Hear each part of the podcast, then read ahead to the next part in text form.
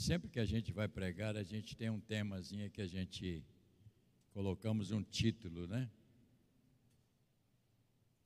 E eu coloquei um títulozinho muito, para mim, bem expressivo: O poder da vida espiritual. A vida espiritual é um poder de Deus investido na nossa vida. Ninguém tem o poder se não for dado por Deus. É Ele que concede todas as coisas.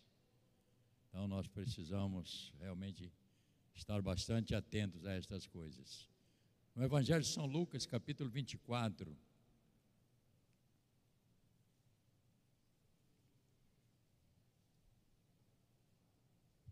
A partir do verso 36.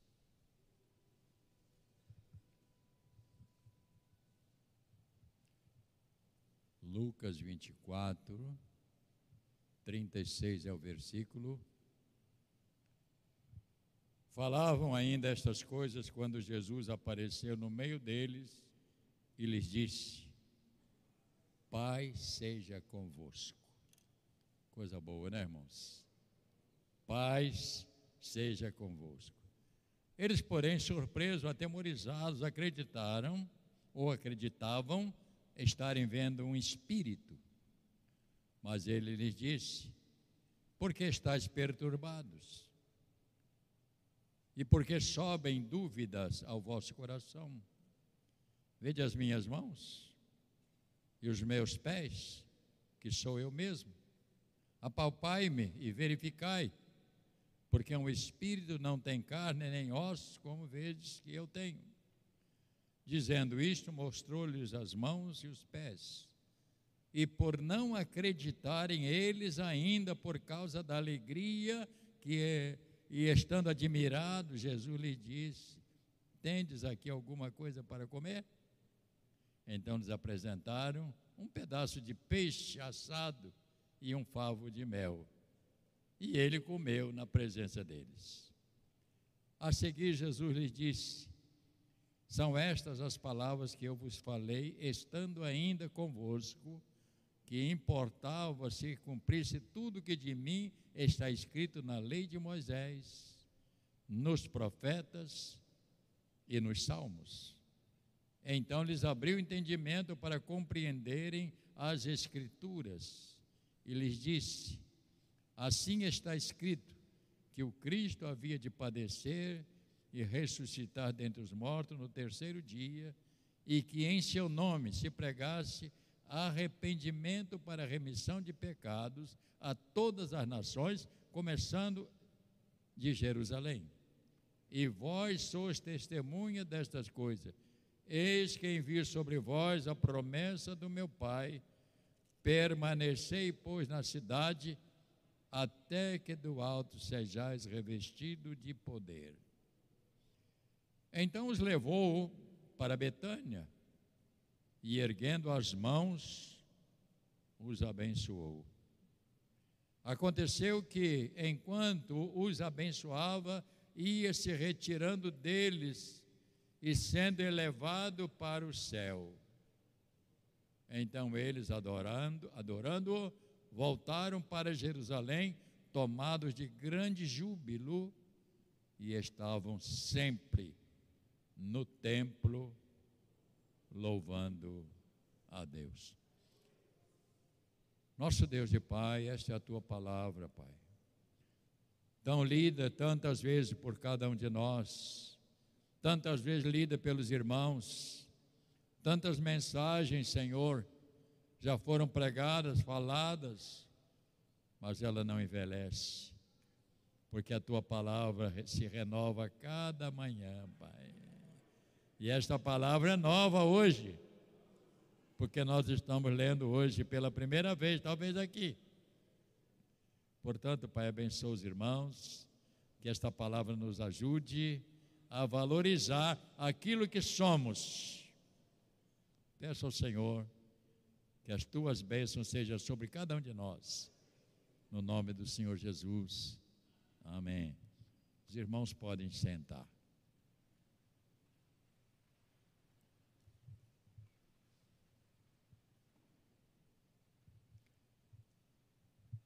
Hoje pela manhã eu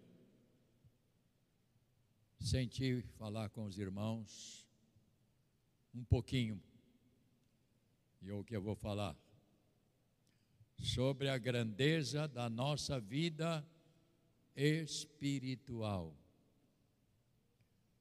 A grandeza da nossa vida espiritual, algo que nem sempre nós valorizamos. Ou, por não pensar, nem cogitamos.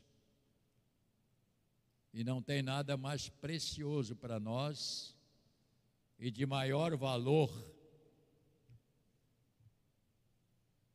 Não tem preço, que é a vida espiritual porque nós estamos aliançados com Deus, sendo preparados para a eternidade. A vida espiritual é a nossa garantia para viver dentro deste mundo. E é algo que nós deveríamos, cada manhã, pensar mais profundamente. Este mundo não tem e eu li nesta manhã sobre a vida de quatro homens notáveis. E eu passei um olhar sobre a vida destes quatro homens para que eu, que eu pudesse pensar um pouco mais profundamente. São Josué, José, Eleazar, Moisés, quatro pessoas. E eu fiquei pensando sobre a vida destes homens, o passado deles. E ao falar desses homens que, te, que deixaram as suas vidas como a história da nossa própria vida espiritual, eu tenho que me espelhar nestes homens estes homens foram é real. Eles foram reais. Moisés existiu, Josué existiu, José existiu. Não é uma fantasia que está escrita aqui, não. Eles existiram e tiveram a sua trajetória, o seu andar e o seu caminhar dentro deste mundo. E eu comecei a pensar sobre a vida destes homens, e eu, e eu comecei a dizer: essa é a nossa própria vida espiritual. O nosso grande mestre, o Salvador Jesus, que deixou também a sua trajetória na sua vida neste mundo, dando ele a mostra do processo da ressurreição.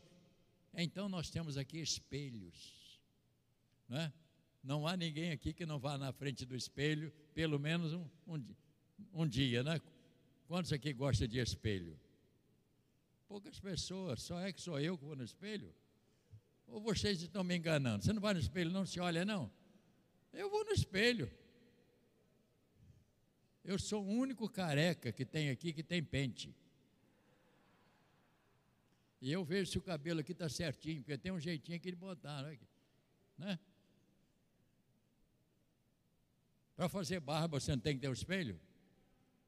Então, eu olhei isso aqui, isso aqui é o nosso espelho. Esses homens é um espelho para a nossa vida. E eu quero dizer para os irmãos que, ao aceitar a Jesus como nosso Salvador, nós entramos numa realidade da eternidade, não importa quanto tempo nós vamos viver, não importa. Irmão, viver não importa. Uns vão viver menos, outros mais. Alguns nem chegam a viver tanto tempo, mas não importa, isso não é o mais importante. O mais importante é que eu tenha dentro de mim a vida espiritual que me garante a eternidade. É isso que me interessa. E o que garante a nossa eternidade é a nossa vida espiritual não é o seu trabalho, a sua casa, nada disso, isso, não, isso aí não faz muita diferença. Portanto, Importa em quanto tempo vamos viver neste mundo. O nosso futuro será com o Senhor na eternidade. Isto é real, isto fala de um livramento do inferno, irmão. Irmão, nós fomos livres do inferno. Será que dá para você pensar isso? Você já imaginou a pessoa que vai morrer e vai para o inferno, irmão? Tem gente que, ah, esse negócio de inferno é, é coisa de homem. Cai nessa, mané. Cai nessa. Porque às vezes você fala de, ah, esse negócio de vida espiritual, isso tudo é, é, é coisa de igreja. Não é não, irmãos. Há pessoas que vão amargar o inferno, lugar de sofrimento, de tormenta, a sua alma vai viver a eternidade angustiada. Enquanto aqueles que aceitam Cristo como Senhor e Salvador, eles vão descansar em Deus, viver por toda a eternidade com o Senhor. Então isso tem que nos despertar, tem que nos até animar a viver uma vida mais profunda, irmãos. Eu fiquei pensando sobre esses homens. Olha a vida de, vamos ver o final da vida de Josué. Deuteronômio, lá no finalzinho. Vamos ver a vida desses nossos guerreiros. Vamos primeiro ver a vida de Josué. Livro de Josué, então, vamos lá, no Josué. Está lá no final, no princípio da Bíblia. Que coisa fantástica. Eu fiquei, eu não sei se é porque eu gosto de ler, e principalmente de manhã, que a cabeça ainda está fresquinha, né? Ainda não, não entrou nada para atrapalhar. Então eu, eu gosto de ler. O último capítulo de Josué.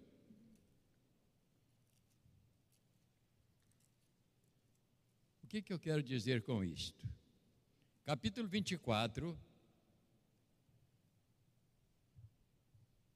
Texto diz o que em cima da sua Bíblia? O que, que diz aí? Josué despede do povo. Ele chegou a hora de ser recolhido para estar com o Senhor. E ele, ao reunir aqui com, com, com, com esse pessoal, ele chama para a renovação da aliança. Está no capítulo 24 e agora verso 14.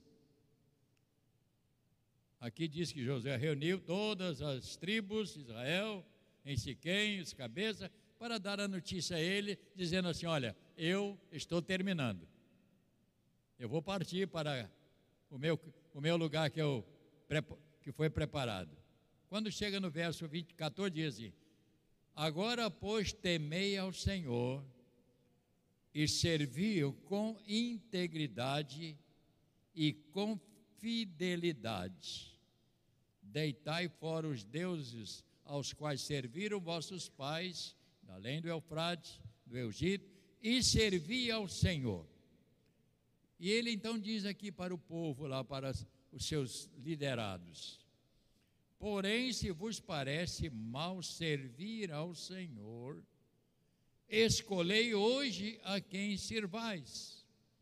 Se aos deuses a quem serviram vossos pais, que estavam além do Eufrate, ou os deuses dos amorreus, em cuja terra habitais. E ele disse: Eu e a minha casa serviremos ao Senhor. Avança mais um pouquinho para o verso 29. Depois destas coisas, sucedeu que Josué, filho Nun, servo do Senhor, faleceu da idade de cento e dez anos, e assim ele foi sepultado.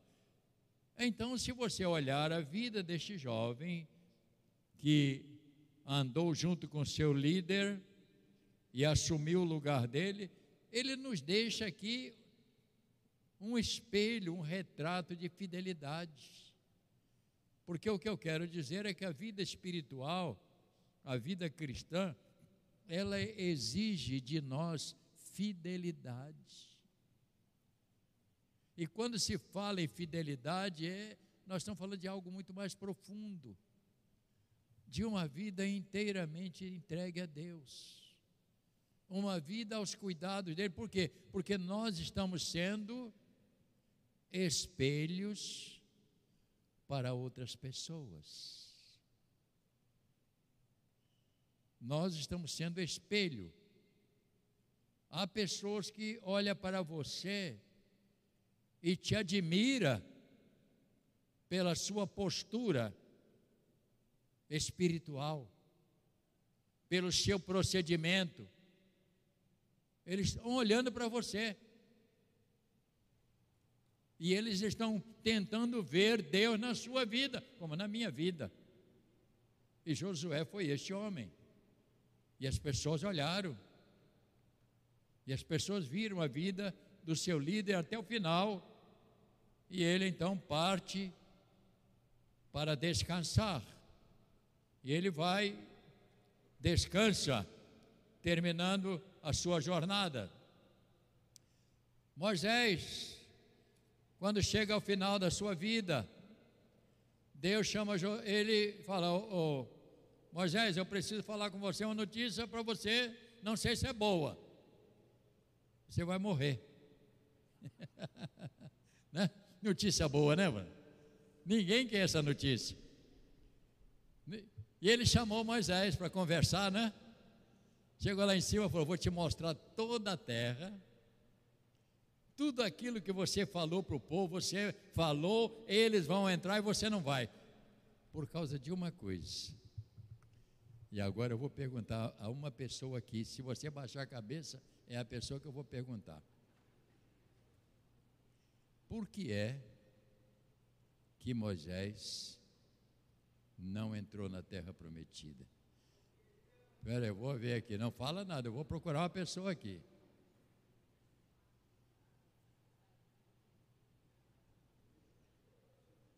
Você sabe por quê? Por quê? Todo mundo falando ao mesmo tempo não dá. Por que foi?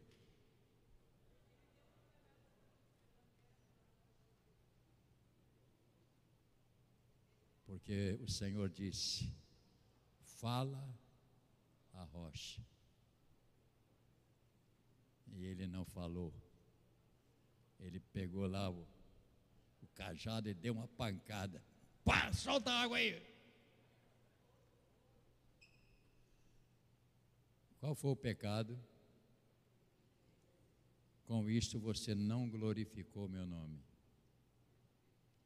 A nossa vida é para glorificar a Deus. A nossa, a sua, a mim, é para glorificar a Deus. Enquanto estamos neste mundo, enquanto estamos vivendo aqui, a nossa vida é para a glória do Senhor. É assim que eu entendo é assim que eu vejo a palavra. A, que a, a vida desses homens é um espelho para todos nós. Tudo que eles viveram é a nossa própria história. Portanto, vamos perseverar até o fim. Porque você, olha para mim, você está contando a sua história. Arlindo Esperidião está contando a sua história. Marco Muniz, tu está contando a sua história. Todos vocês. Amanhã vão falar. Tem alguém que ainda vai mentir. Fulano era tão bonzinho. Não vamos falar isso? Alguém vai dizer assim, Pastor Luiz Carlos, poxa, aquilo era um servo de Deus, gostava de preparar o CETEB. Vamos falar bem de você, aberto, rapaz. Porque você está contando a sua história. Pessoas vão espelhar na sua vida, na minha vida. Algumas pessoas me dizem assim: o meu neto escreveu uma carta para mim. Carta estava guardada, troço bonito. Ele é muito bom para escrever. O cara tem um português correto que nunca vi. Ele, vovô, você é o nosso exemplo na família.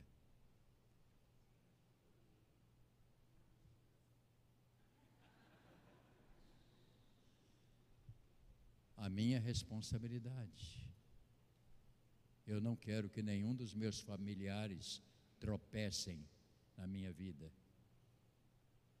Você entendeu o que eu estou falando? Nós temos que ter esse cuidado para nenhum dos nossos familiares tropeçar na nossa vida, ou seja, começar a ver falhas para começar a criticar o Evangelho. Então nós estamos escrevendo uma história. É a minha vida, é a sua vida. Moisés, que homem notável, ele terminou a sua vida aos pés do Senhor. Ele ficou aos pés. Vale a pena ler Deuteronômio, vamos lá, só para você completar. Antes aí do Josué, você vai encontrar. Livro de Deuteronômio, capítulo 34. Eu estou dizendo que estes homens é o nosso espelho. Eu hoje comecei a pensar sobre a mensagem de domingo de manhã. Já que eu não vou brincar carnaval, nem vou sair no bloco, então eu vou estar aqui na igreja. Né? Tem gente que pensa, a igreja, dia de, dia de domingo, a igreja vai ficar fechada. Nós não brincamos carnaval. A não ser que tenha alguém aqui que sai no bloco e não me falaram. Seria uma decepção para mim olhar né, depois lá no carnaval, ter gente lá. Sabe quem estava lá no carnaval? Da vestido de baiana. Eu sei que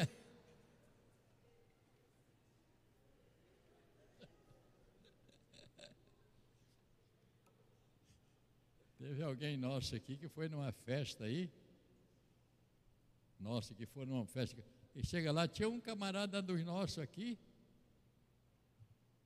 andando lá na festa, todos se requebrando. Verdade, está aqui. Aí quando ele viu a pessoa conhecida, ele disse assim, mudou o passe.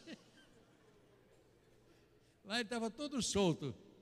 Mas quando ele viu que tinham conhecido na festa, ele acertou o passo. Você está pensando que é brincadeira? Essas festas contaminam o sujeito. Olha para aí, 34. Você veja que aqui fala dos últimos dias, ele abençoou, depois diz: Então subiu Moisés a Campina, verso 34, capítulo 34, de Moabe, ao monte Nebo, em cima de Pisga, que estava de frente a Jericó, e o Senhor lhes mostrou toda a terra de Gileade até Dan, todo Naftali, a terra de Efraim, de Manassés, toda a terra de Judá, até ah, o mar ocident, ocidental.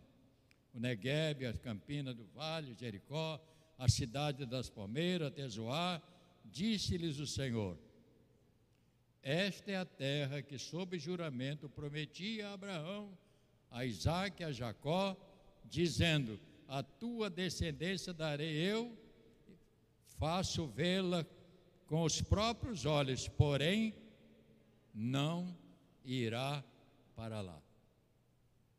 Assim morreu ali Moisés, servo do Senhor, na terra de Moabe, segundo a palavra do Senhor, e este sepultou a ele. Que morte linda! Ele não entrou na terra prometida, mas deu, Deus deu ele uma morte digna. Morreu aos pés, ao lado do Senhor. Então, irmãos, vamos, vamos caprichar na nossa vida espiritual. Vamos, vamos dar uma melhorada. Né? É possível dar uma melhorada. Portanto, José, José, que camarada brilhante, né? Que testemunho de vida, hein? Eu fiquei, a gente fica até com vergonha. Um jovem, que testemunho de fidelidade a Deus. Ele passou por um temporal que talvez você não passou e nem vai passar em nome de Jesus, mas ele passou por um temporal. E ele vai até o final. E ele descansa pela presença do Senhor. Portanto, a vida espiritual, ouça o que eu vou dizer, eu, tô, eu quero dizer isso, a minha, meu, minha finalidade é essa. A vida espiritual é um poder que nós temos na nossa vida. Por isso a palavra do Senhor diz que os que são de Deus, o maligno não toca. Não tem como ele tocar, porque é propriedade exclusiva dele, do Senhor. Isso é fantástico. Isso é fantástico. Então, se você vive essa vida espiritual, saiba, você tem o poder de Deus na sua vida. Eu termino dizendo que a vida espiritual é um poder que nos conduz à presença de Deus. E nós chegaremos lá. Mas diga para o irmão hoje aí, dá uma, uma palavra de alegria. Fica com pressa, não. Não tenha pressa, né? Mas esteja preparado, né? Esteja preparado. Viva a vida do Senhor. Ame ao Senhor. Tem dia que, como disse o bispo Walter, fala assim, tem, diz que casamento tem dia que é só pelos votos. Você votou e tem que encarar, né? Não deveria ser assim, né? Mas é uma maneira, uma expressão de usar mas que você viva a vida espiritual. Este é o, é o melhor que você tem, é a sua vida espiritual, porque tudo mais é para este mundo, mas esta vida espiritual te leva até as mansões celestiais, onde estaremos com o Senhor por toda a eternidade, não importa quando. Eu já sei que eu não vou morrer, graças a Deus. Porque a Bíblia diz que quem está escrito não morre. Né? Jesus disse que é o quê? Eu sou a ressurreição. Quem crê em mim, ele diz o quê? Ainda que morra vai viver. Vai ser bom, não vai? Então, quando você chegar lá, você fala assim: daqui a 50 anos o bispo vai chegar aqui também. Vai ser uma, um dia muito alegre. Cada um se defenda como pode. Vamos dobrar os nossos joelhos, irmãos. Estou brincando assim só para você descontrair um pouco, mas ore pela sua vida espiritual. Não dê brecha. Dobre os seus joelhos e diga: Senhor, me guarda, protege-me, Senhor, para que eu possa seguir a minha jornada Eleazar foi um filho de Arão, sacerdote, homem fiel, um homem zeloso, também chegou ao final da sua existência.